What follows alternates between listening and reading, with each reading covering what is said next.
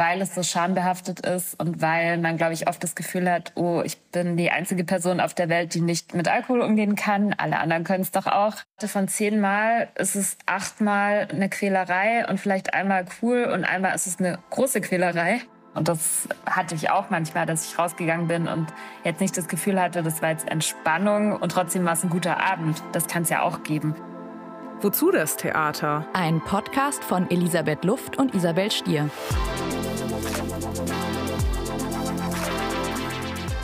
Hallo und herzlich willkommen zu einer neuen Folge Wozu das Theater? Diesmal mit einer Frau, die nur einen Kilometer vom berühmten Wiener Burgtheater entfernt wohnt, aber trotzdem nicht hingeht. Eva Bieringer ist 34 Jahre alt und Journalistin. Sie schreibt vor allem über gutes Essen, über Wetter und über Wien. Und sie war einige Zeit alkoholabhängig. Jetzt trinkt sie gar nicht mehr und hat ein Buch darüber geschrieben, wie sie es geschafft hat, mit dem Trinken aufzuhören. Unabhängig vom Trinken und Loslassen heißt es. Eva war aber auch einige Jahre Theaterjournalistin und hat vor allem nachts geschrieben. Warum sie das heute gar nicht mehr macht, erfahrt ihr jetzt. Viel Spaß!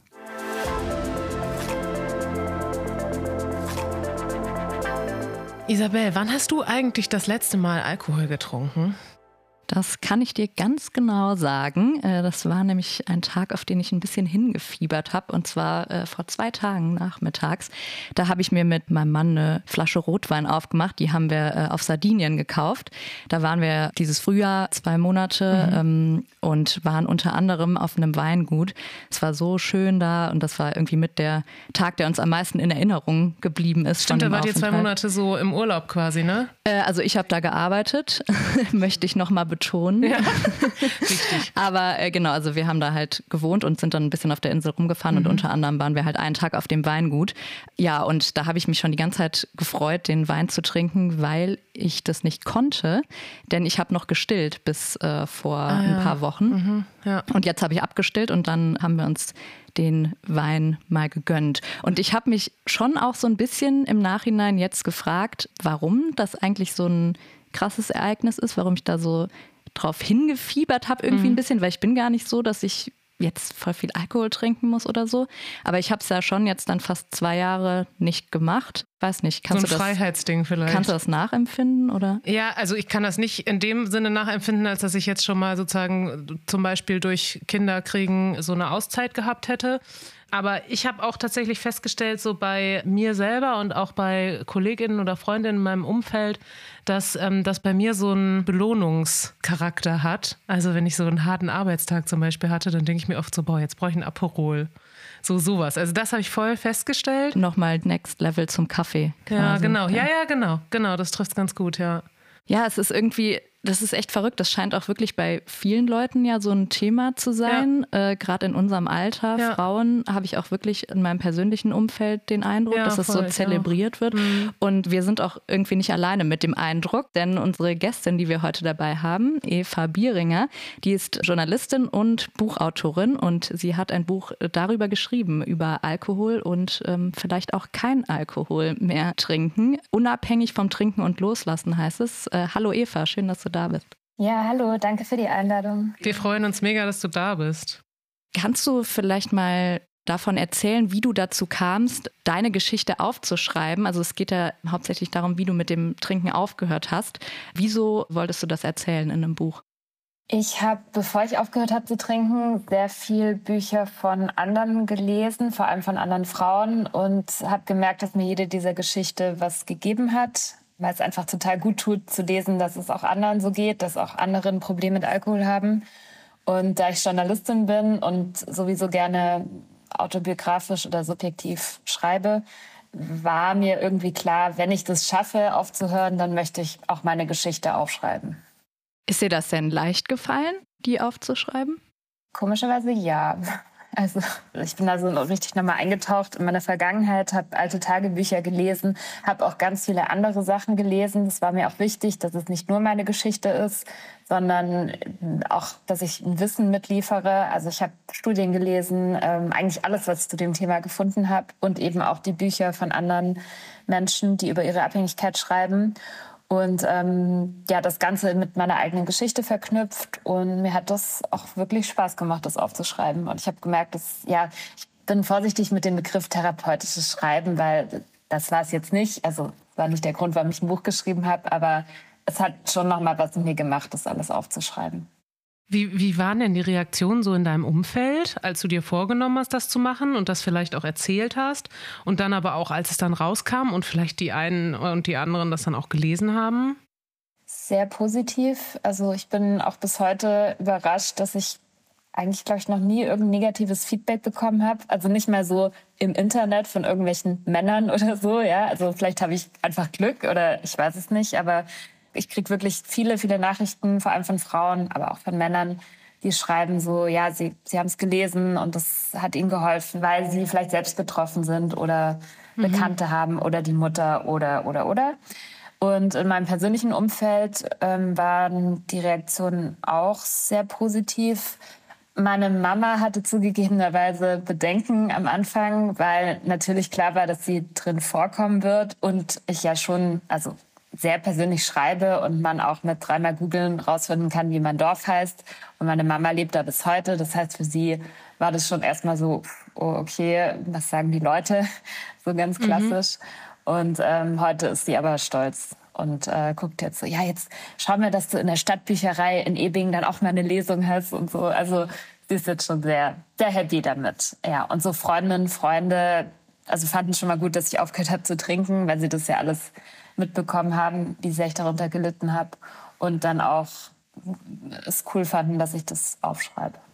Ich finde es total toll, dass du dann so Reaktionen bekommen hast, weil es ist ja richtig mutig, das zu machen. Du zeigst dich ja auch schon verletzlich und machst dich vielleicht auch für Hassnachrichten oder sowas angreifbar. Gut, Hassnachrichten vielleicht nicht unbedingt, aber negative Kommentare wir hatten es tatsächlich zum Beispiel auch in der einen Folge mit der Melodie Michelberger. Ja, habe ich mir angehört. Genau, ich wollte es auch gerade sagen. So, so ist es nämlich nicht wie bei ihr, ne? Das, genau, ja. und das finde ich total spannend. Man wundert sich ja wirklich, was da so dann für Tiefen sichtbar werden, ja? Also wie Leute zum Teil reagieren auf was, was man selber und das Umfeld und der größte Teil der Öffentlichkeit als eine Stärke wahrnimmt und als eine mutbeweisende Sache, ja? Also ich gehe raus und erzähle meine Geschichte Geschichte und so und dann kommen da so Reaktionen. Also das finde ich total schön, dass du das erzählst.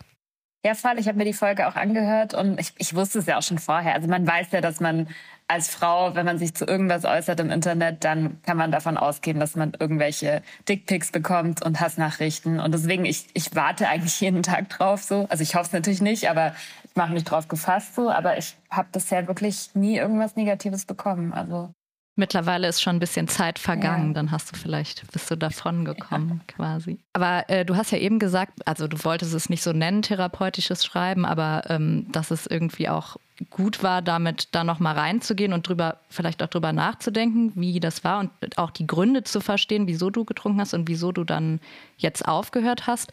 Ähm, wie wichtig ist es denn, ja, mit anderen darüber zu sprechen? Also du hast ja jetzt einen Dialog irgendwie eröffnet, ne? also indem du das Buch geschrieben hast und da vielleicht auch Reaktionen drauf kamen und auch gerade die Leute schreiben, mir geht's genauso, ich bin total froh, dass du das angesprochen hast. Wie hilft das Menschen selber dann anzuerkennen, dass es anderen auch so geht und sie die Probleme thematisieren können? Das ist total wichtig, glaube ich. Also jede Form von drüber sprechen, sei es in Selbsthilfegruppen oder in einer Zweiertherapie oder mit Freundinnen oder mit der Familie. Also ich glaube, das Allerwichtigste ist, dass man nicht allein bleibt mit dieser Abhängigkeit oder egal welche Art von also ich würde fast sagen, egal welche Art von psychischem Problem es ist, aber vor allem bei Abhängigkeit, weil es so schambehaftet ist und weil man, glaube ich, oft das Gefühl hat, oh, ich bin die einzige Person auf der Welt, die nicht mit Alkohol umgehen kann. Alle anderen können es doch auch, was einfach nicht stimmt. Ja, es können relativ viele nicht damit umgehen und deswegen ähm, ist dieses Vernetzen so wichtig.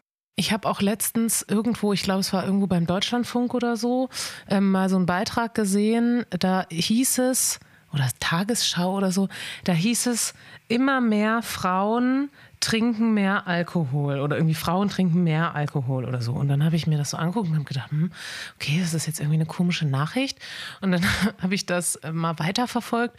Und dann ging es natürlich darum, dass immer mehr Frauen berufstätig sind, auch viel früher wieder, nachdem sie eventuell Kinder bekommen haben oder überhaupt auch nach der Ausbildung und so, öfter und früher und mehr berufstätig sind und dementsprechend häufiger dieser dieser Alkoholkonsum einfach da ist, so passiert. Und dass es bei Männern immer schon sehr viel höher war, bloß dass es sich halt jetzt einfach erst anfängt anzugleichen. Und ich fand aber diese Nachricht einfach irgendwie total spannend. Und darüber habe ich kam ich dann nämlich auf das Thema, was ich eben gesagt habe, dass ich selber so gedacht habe, das stimmt total, weil das eben auch als Argument angeführt wurde, dass es diesen Belohnungscharakter auch ganz viel hat, so harter Arbeitstag, dann und ich habe auch als, als wir uns jetzt vorbereitet haben auf das Gespräch mit dir auch ein paar Podcast Folgen in denen du zu Gast warst, auch reingehört und hast ja auch gesagt, ne, so mit manchen Freunden, Freundinnen hat man sich halt nur getroffen, um irgendwie was zu trinken, beziehungsweise immer, wenn man sich mit denen getroffen hat, hat man irgendwie was getrunken. Und solche Freundschaften habe ich auch, habe ich dann auch festgestellt. Also, dass es irgendwie zumindest immer klar ist, ja, dann gehen wir halt in irgendein Restaurant oder in irgendeine Bar oder in irgendwie, setzen uns irgendwie raus, dann im Sommer natürlich nochmal mehr. Ähm, und das fand ich total stark, das mal so zu beleuchten. Ab wann ist es denn für dich eine Sucht? Weil, weil die Frage ist ja, wenn ich quasi sage, naja, nach Feierabend trinke ich halt ein Glas Wein, was zum Beispiel bei mir zu Hause absoluter Alltag war. Und zwar nicht nur am Wochenende, sondern unter der Woche auch, gab es fast immer eine Zeit Meinst lang, sehr viele Jahre. Bei deinen Eltern? Mhm, bei meinen Eltern. So. Ähm, ein Glas Wein oder zwei oder drei zum Feierabend.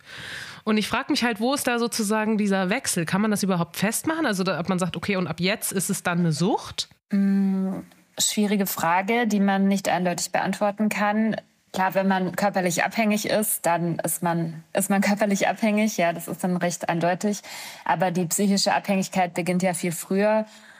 Und da gibt es so ein paar Fragen, die man sich stellen kann. Ich würde mich immer als erstes fragen, wie wichtig ist mir Alkohol? Wie leicht kann ich darauf verzichten? Ja, zum Beispiel, ähm, ich, ich empfehle sehr, diesen Dry January zu machen oder den Sober October oder den Dry July oder was auch immer und mal zu schauen, wie geht's mir in dem Monat. Ich habe das immer gemacht, also auch in meinen Hardcore-Trinkzeiten.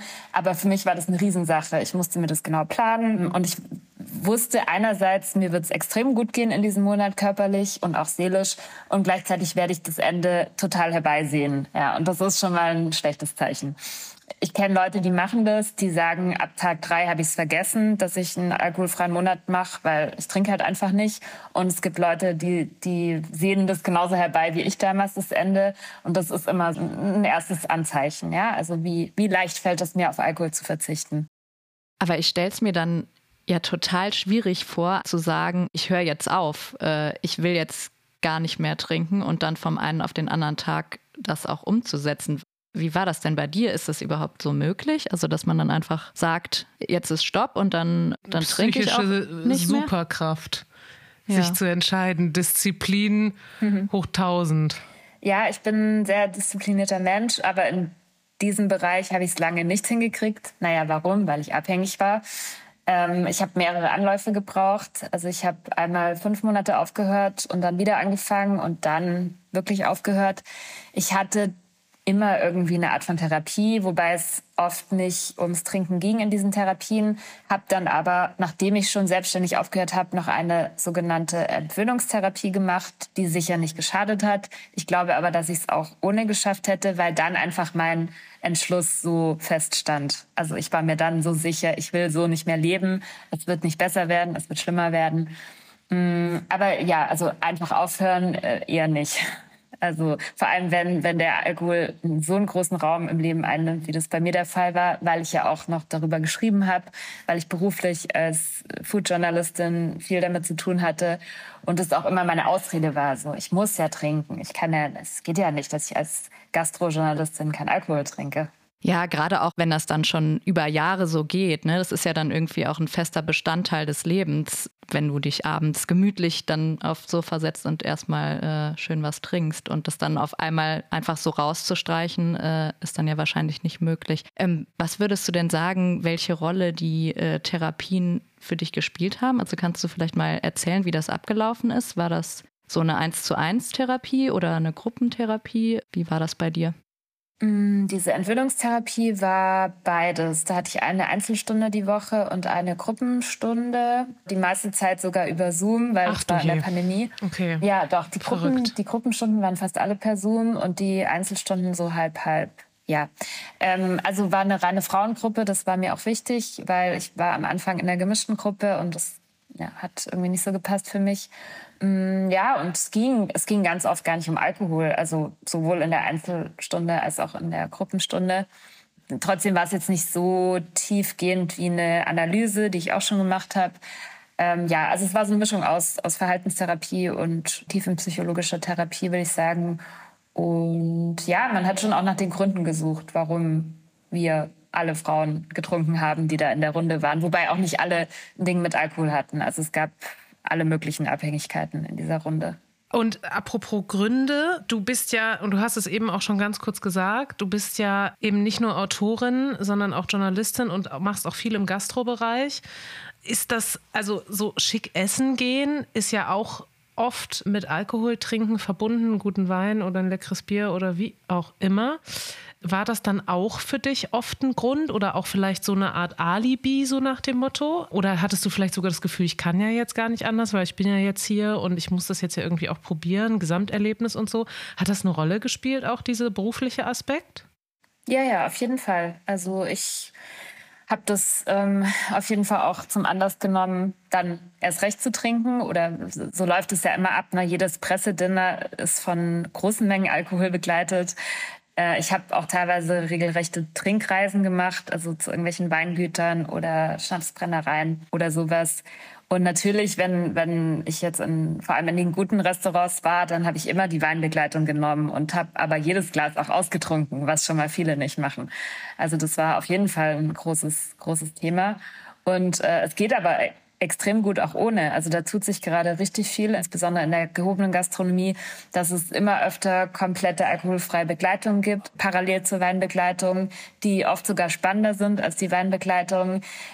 Gar nichts dazu haben kann sich eigentlich kein Restaurant erlauben. Jetzt vielleicht irgendein Wirtshaus, ja, aber so, ne, wenn es ein bisschen Anspruch hat, dann muss es irgendwas Alkoholfreies geben und oft gibt es richtig gute Sachen und das ist ein Markt, der in den kommenden Jahren explodieren wird. Also diese Alternativen sind sehr, sehr wichtig und auch für mich als Gastrojournalistin eine tolle Chance, weil ich bin halt jetzt jemand, der sich darauf spezialisiert.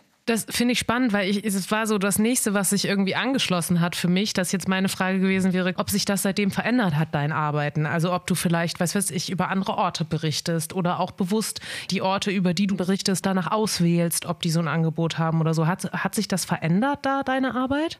Ein bisschen schon, ja. Manche Events besuche ich jetzt nicht mehr, relativ wenige, aber wenn es jetzt so nur ums Trinken geht, dann interessiert es mich auch nicht. Ähm, aber ich, also ein Restaurant, was mich interessiert, würde ich in der Regel auch trotzdem hingehen und halt schauen, was es dann gibt an Alternativen. Und äh, gleichzeitig werde ich jetzt manchmal zum Beispiel deswegen explizit eingeladen, dass die Restaurants sagen, hey, wir haben eine alkoholfreie Begleitung, komm und probier die. Oder ich werde angeschrieben von irgendwelchen alkoholfreien Bierherstellern oder Gin oder oder oder es gibt ja total viele Ersatzprodukte inzwischen, ja, die oder Ersatzprodukte auch, aber auch Produkte, die eben nichts ersetzen wollen, sondern ganz eigenständige, tolle Produkte sind. Und mhm. das ist halt jetzt eine Sache, mit der ich mich auch beschäftige.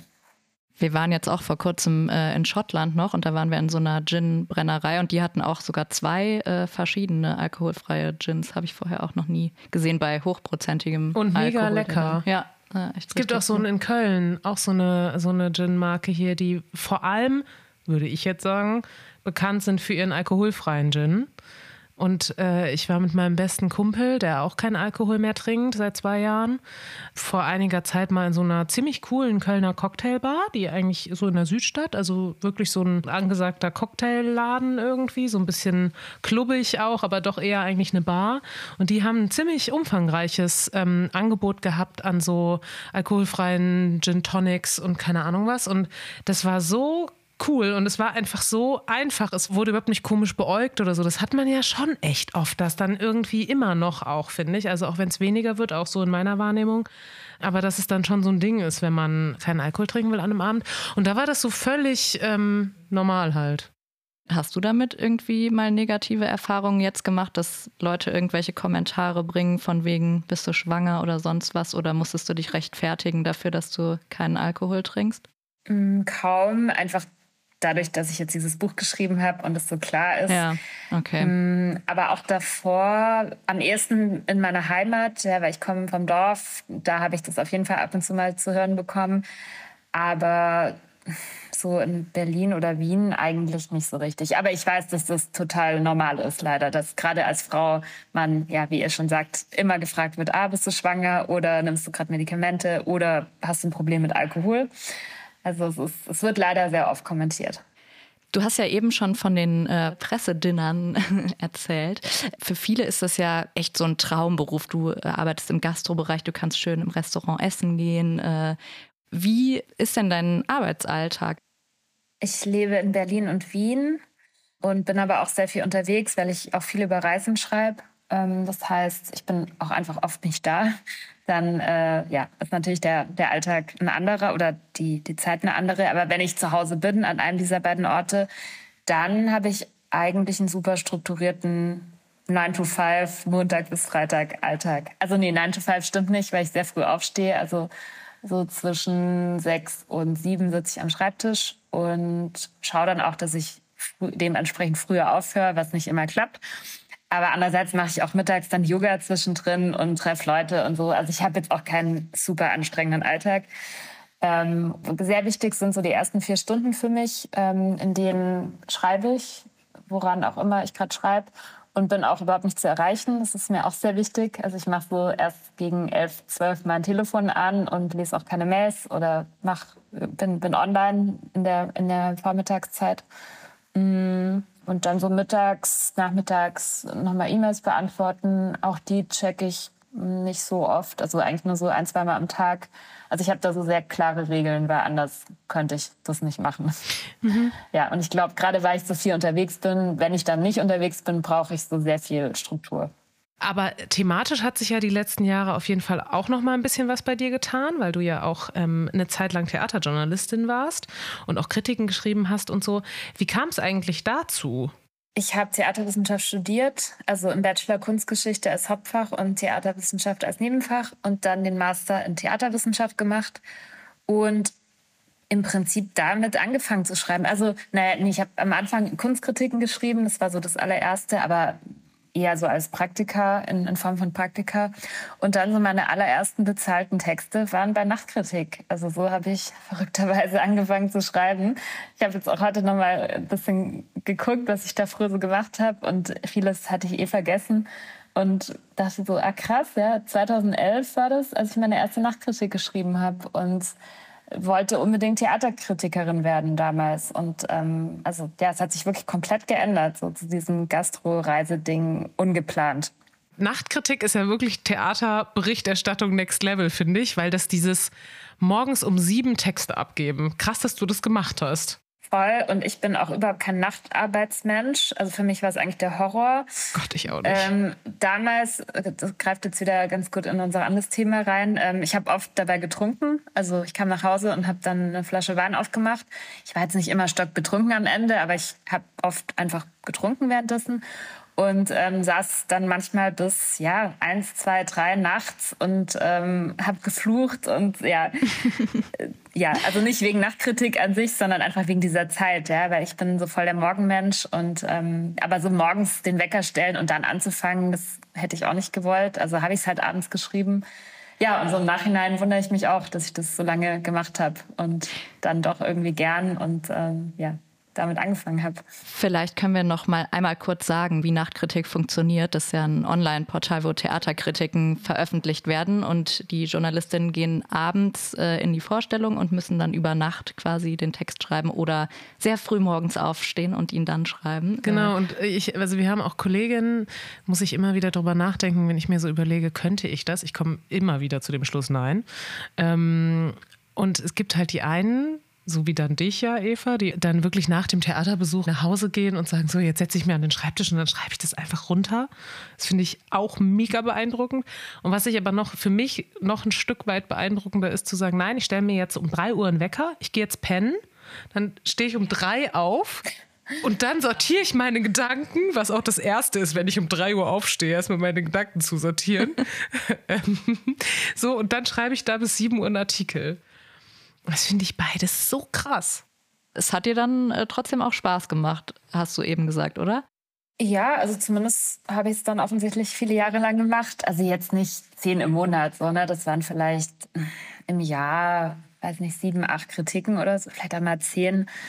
Aber ja, ich hab's, hab's gemacht. Und auch das Schlimmste war natürlich die ewig langen Stücke, ja. Manchmal gehen die Stücke ja auch vier, fünf, sechs Stunden und dann kommst du nach Hause und es ist schon zwei. Und sich dann an den Schreibtisch zu setzen. Also echt eigentlich der Horror rückblickend. Aber ja, ich hab's, ich hab's gern gemacht. Sonst hätte ich es nicht gemacht. Und das ist ja zum Glück auch doch trotzdem eher die Ausnahme, würde ich sagen, dass man erst um zwei aus ja. dem Theater kommt. Ja, da ja, ist die Ausnahme. Ja. Darf man sich dann nicht freiwillig melden, den Text mache ich. ähm, ja, und wieso hast du dann äh, irgendwann aufgehört, dich mit Theater zu beschäftigen in deiner Arbeit? Ähm, es kam wirklich durch das Studium, würde ich sagen. dass auch da, die Kombi war recht geläufig, ne, dass Leute noch so zu Kunstgeschichte, Theaterwissenschaft genommen haben. Aber es wäre gelogen zu sagen, dass ich jetzt mal so gebrannt habe für Theater. Ja, also ich habe es halt irgendwie gemacht und ja, und eine Zeit lang war ich echt oft im Theater. Also so zu Studienzeiten ähm, war ich teilweise dreimal, viermal die Woche im Theater. Du hast in Berlin mhm. studiert, ne? Genau, ich habe an der FU Berlin studiert und ja, dann kurz nach meinem Abschluss wurde ich bei Zeit Online Redakteurin da allerdings schon im Magazin, also beim, beim Zeit Online Magazin. Und da wurde es dann immer weniger mit Theater. Und irgendwie bin ich dann so in diese Food-Sache reingerutscht, auch super zufällig. Und irgendwann habe ich gemerkt, ach, eigentlich gehe ich gar nicht so gern ins Theater. Und ich weiß auch, dass ich eine Zeit lang immer den Satz gesagt habe, ich würde an einem freien Abend immer eher ins Kino als ins Theater gehen. Und jetzt, ehrlich gesagt, es war auch äh, so ein Grund, warum ich erst gezögert habe, die Einladung anzunehmen, weil ich meinte, boah, ich gehe gar nicht mehr ins Theater, ich weiß nicht, was ich zum Theater noch zu sagen habe. Und er dann meinte, naja, das ist ja eigentlich auch ein guter Aufhänger. Ähm, dann ja zu sagen, warum gehe ich denn nicht mehr ins Theater? Also ich war wirklich seit sehr langer Zeit so gut wie gar nicht mehr im Theater. Und manchmal finde ich es schade und dann denke ich, naja, aber hm, ist halt so und ich habe andere Sachen, die mich mehr interessieren. Liegt das dann auch eher daran, dass du dich so auch so werbetechnisch oder so nicht angesprochen fühlst und auch so nicht oft daran erinnert wirst, sozusagen, dass es das gibt, weil ich denke jetzt so an Kino, man sieht ja ständig irgendwo Filmplakate und so und dann kann man auch oft äh, Gesichter wiedererkennen und kennt halt die SchauspielerInnen und so. Und wenn die Werbung gut gemacht ist, äh, auch äh, bei Social Media oder so, dann ist es ja schon auch immer wieder so ein Ding, dass man so daran erinnert wird. Und man denkt dann, ach, könnte ich eigentlich auch mal wieder hingehen und ach, ja, würde ich auch mir gern anschauen oder so. Ist das was, was so zum Beispiel, wo du sagen würdest, das fehlt mir, dass ich da immer wieder daran erinnert werde? Oder warum kommt das für dich so kaum in Frage? Mm, Werbung würde ich nicht sagen, weil Kino zum Beispiel suche ich mir bewusst. Also ich liebe Filme. So, ich schaue super viele Filme zu Hause im Kino. Das ist was, wo, wo ich mich dann auch gezielt informiere. Und Theater habe ich am Ende, und damit meine ich jetzt wirklich schon vor ein paar Jahren, einfach nur noch als anstrengend empfunden. So, dass ich dachte, von zehnmal ist es achtmal eine Quälerei und vielleicht einmal cool und einmal ist es eine große Quälerei. Und ähm, warum mache ich das? Und ja, und es, es spielt auch irgendwie keine Rolle in meinem Umfeld. Also ich habe niemanden, der regelmäßig ins Theater geht, beziehungsweise stimmt nicht. Ich habe eine Freundin, die ist Regisseurin, ähm, aber zum Beispiel auch mit der, ich schaff's dann nicht mal mit der ins Theater zu gehen. Das, das ergibt sich einfach nicht. Obwohl gerade in Wien ne, ist ja voll die Theaterstadt, noch mehr als Berlin. Ja. So Burgtheater. Ich wohne vielleicht einen Kilometer vom Burgtheater entfernt, ne, oder eineinhalb. So, ähm, ich könnte da halt auch mal hingehen, aber ich mach's nicht. Ich mach's einfach nicht. Ja, vor allem Berlin und Wien sind halt beides ja. so Städte, wo einfach richtig ja. coole Sachen äh, am Start sind. Aber ähm, also als du eben gesagt hast, dann ist es achtmal schrecklich und einmal richtig äh, schrecklich. Was genau würdest du sagen, ist denn das Schreckliche? Also, dass du einfach gelangweilt bist oder ist das zu anstrengend aufgrund ja, der Texte, der Sprache oder? Ach, also ich meine, es war jetzt auch nicht immer alles schrecklich, ja, aber es war oft einfach langweilig und so boah, super anstrengend und und aber auch oft einfach nervig. So das, das hat das hat nichts mit mir zu tun. Es ist so so weltfremd. So ich meine, es kann ja auch intellektuell anregend sein, ne? Und also es kann ja auch anstrengend und trotzdem gut sein. Und das hatte ich auch manchmal, dass ich rausgegangen bin und jetzt nicht das Gefühl hatte, das war jetzt Entspannung oder äh, so. Ich musste jetzt wirklich Denk, also ich musste wirklich Denkarbeit leisten und trotzdem war es ein guter Abend. Das kann es ja auch geben.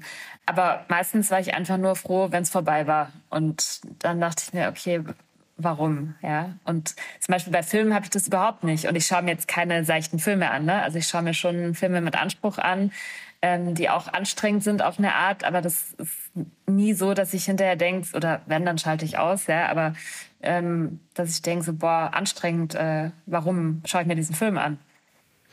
Waren das denn in deiner Erinnerung dann schon auch oft eher so Klassiker oder große Romane oder so Sachen, also weißt du, so, so Klopper? Oder waren das auch ähm, eher so unterhaltendere Sachen? Kannst du dich da noch dran erinnern? Mm, es waren schon eher Klopper und aber auch viel zeitgenössisches Theater. Und ich würde sagen, die Klopper, die fand ich sogar noch tendenziell besser. Also ich würde jetzt auch zum Beispiel im Burgtheater äh, der Zauberberg soll ganz gut sein. Nächste Spielzeit, das würde ich mir jetzt, glaube ich, mal anschauen. Also eher mhm. noch so Klassiker als zeitgenössisch finde ich meistens ganz schwierig und dann oft noch gewagte Inszenierungen und das ist mir dann, ja, manchmal denke ich auch wie so eine Omi, ne? Das ist mir alles zu verrückt und auch so überpolitisiert oder was ist dann was, was dich auch anstrengt oder nervt? Naja, ich, ich kann mir gerade schon vorstellen, zum Beispiel irgendein Stück von Elfriede Jelinek. Ja, zum Beispiel. Das ist dann, das sind ja einfach äh, 500 Seiten mit Sätzen, die über drei Seiten gehen, wo dann mega viele Worte mhm. drin vorkommen, die einfach unzusammenhanglos scheint es erstmal dahin geworfen werden und man ist einfach abgehängt. Also das kann ich echt total nachvollziehen. Obwohl ich sagen muss, ich habe eine richtig coole Jelinek-Inszenierung gesehen. Ähm, Wut war das, ein Stück von der.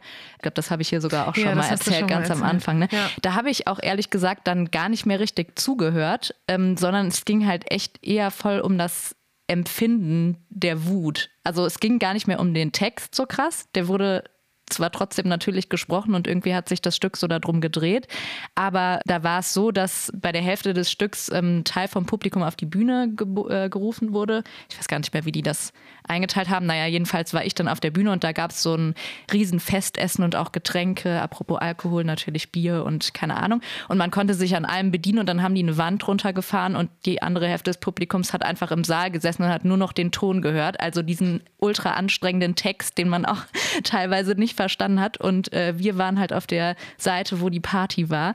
Und da weiß ich nicht, das war irgendwie so ein Erlebnis, was mir voll im Gedächtnis geblieben ist, obwohl ich dir null sagen könnte, was in dem Text richtig drin vorkam. Aber halt dieses Gefühl war irgendwie so stark und das war, ja, ist vielleicht dann auch eine Art, den Abend irgendwie wahrzunehmen, obwohl das so ein Text ist, den ich jetzt nicht nochmal lesen möchte, ehrlich gesagt. Wobei, wenn du jetzt jemanden fragen würdest, der halt auf der anderen Seite gesessen hat und richtig wütend ja, war, würde dann würde die Person wahrscheinlich was anderes erzählen.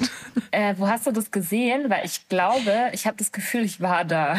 Glaube ich, also Echt? kommt mir ah. gerade sehr bekannt vor, ja. Weißt du noch, wo das war und von wem inszeniert? Also das, das wurde nach äh, Mülheim eingeladen, zu den Mülheimer Theatertagen. Es war von Nikolaus Stehmann. Ja, ja.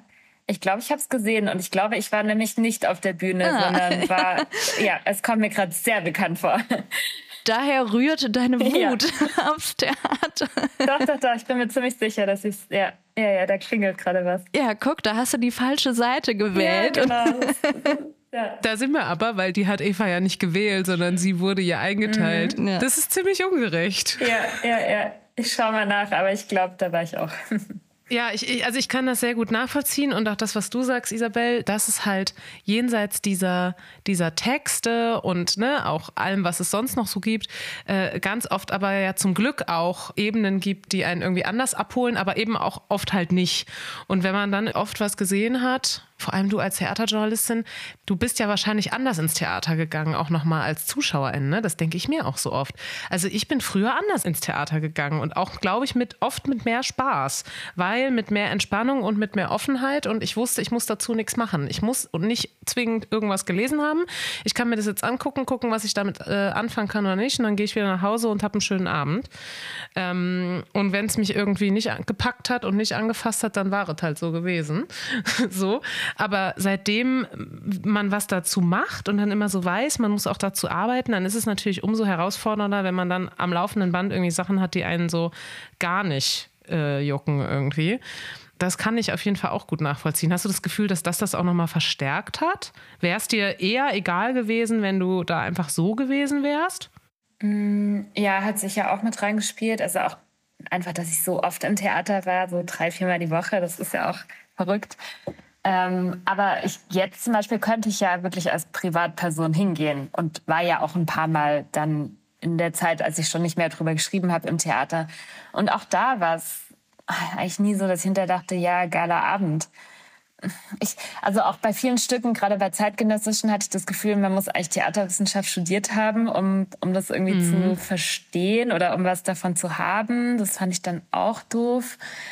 Und das ist vielleicht ja. dann auch ein bisschen so, wo wir auch schon mal hier drüber gesprochen haben, wieder mit dieser Bubble, ne? dass die mhm. Leute, die sowieso da arbeiten und irgendwie dann sich immer sehen und vielleicht auch gewisse Insider haben, die dann nur sie verstehen und ja, und man sich dann manchmal fragt, für wen macht ihr das dann eigentlich? Habe ich auf jeden Fall auch schon erlebt.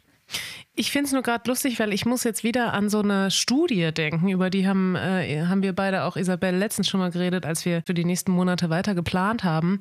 Ähm, Bertelsmann hat eine Studie rausgegeben. Da wurde die Meinung von Bürgerinnen und Bürgern zu Theatern ähm, befragt. Und da haben, ich weiß nicht mehr genau, wie viele, wie viel Prozent, aber ich meine, es wären irgendwas mit 70 Prozent gewesen. Ich muss es nochmal nachsehen.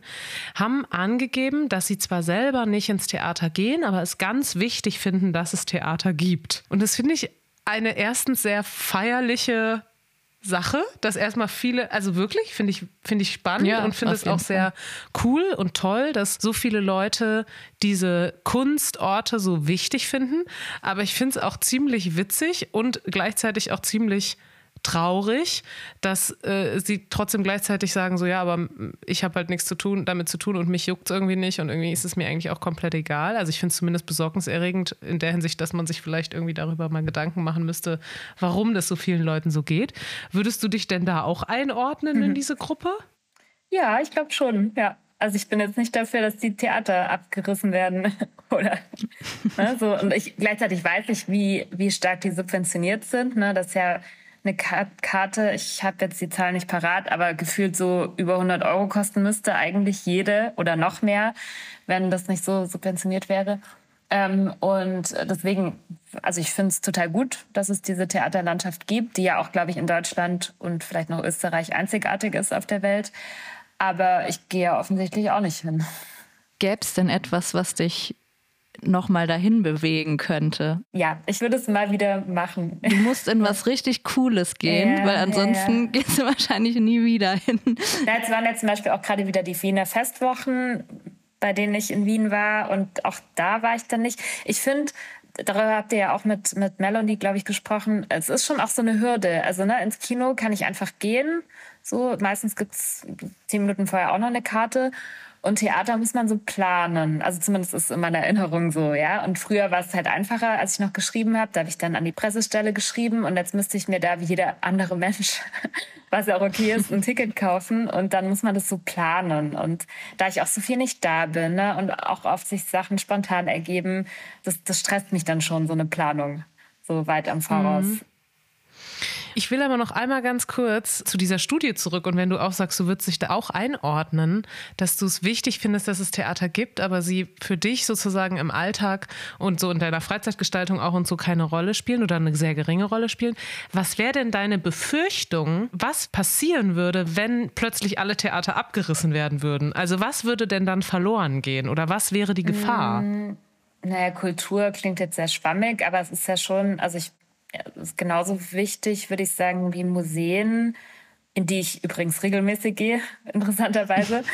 ähm, und Kino, wo ja auch richtig viel Schrott läuft. Also ich glaube, ich finde Theater wichtiger als Kino. Also jetzt mal so als Ort. Ja, das ist ja jetzt total spannend. Äh, jetzt wird's richtig kurios.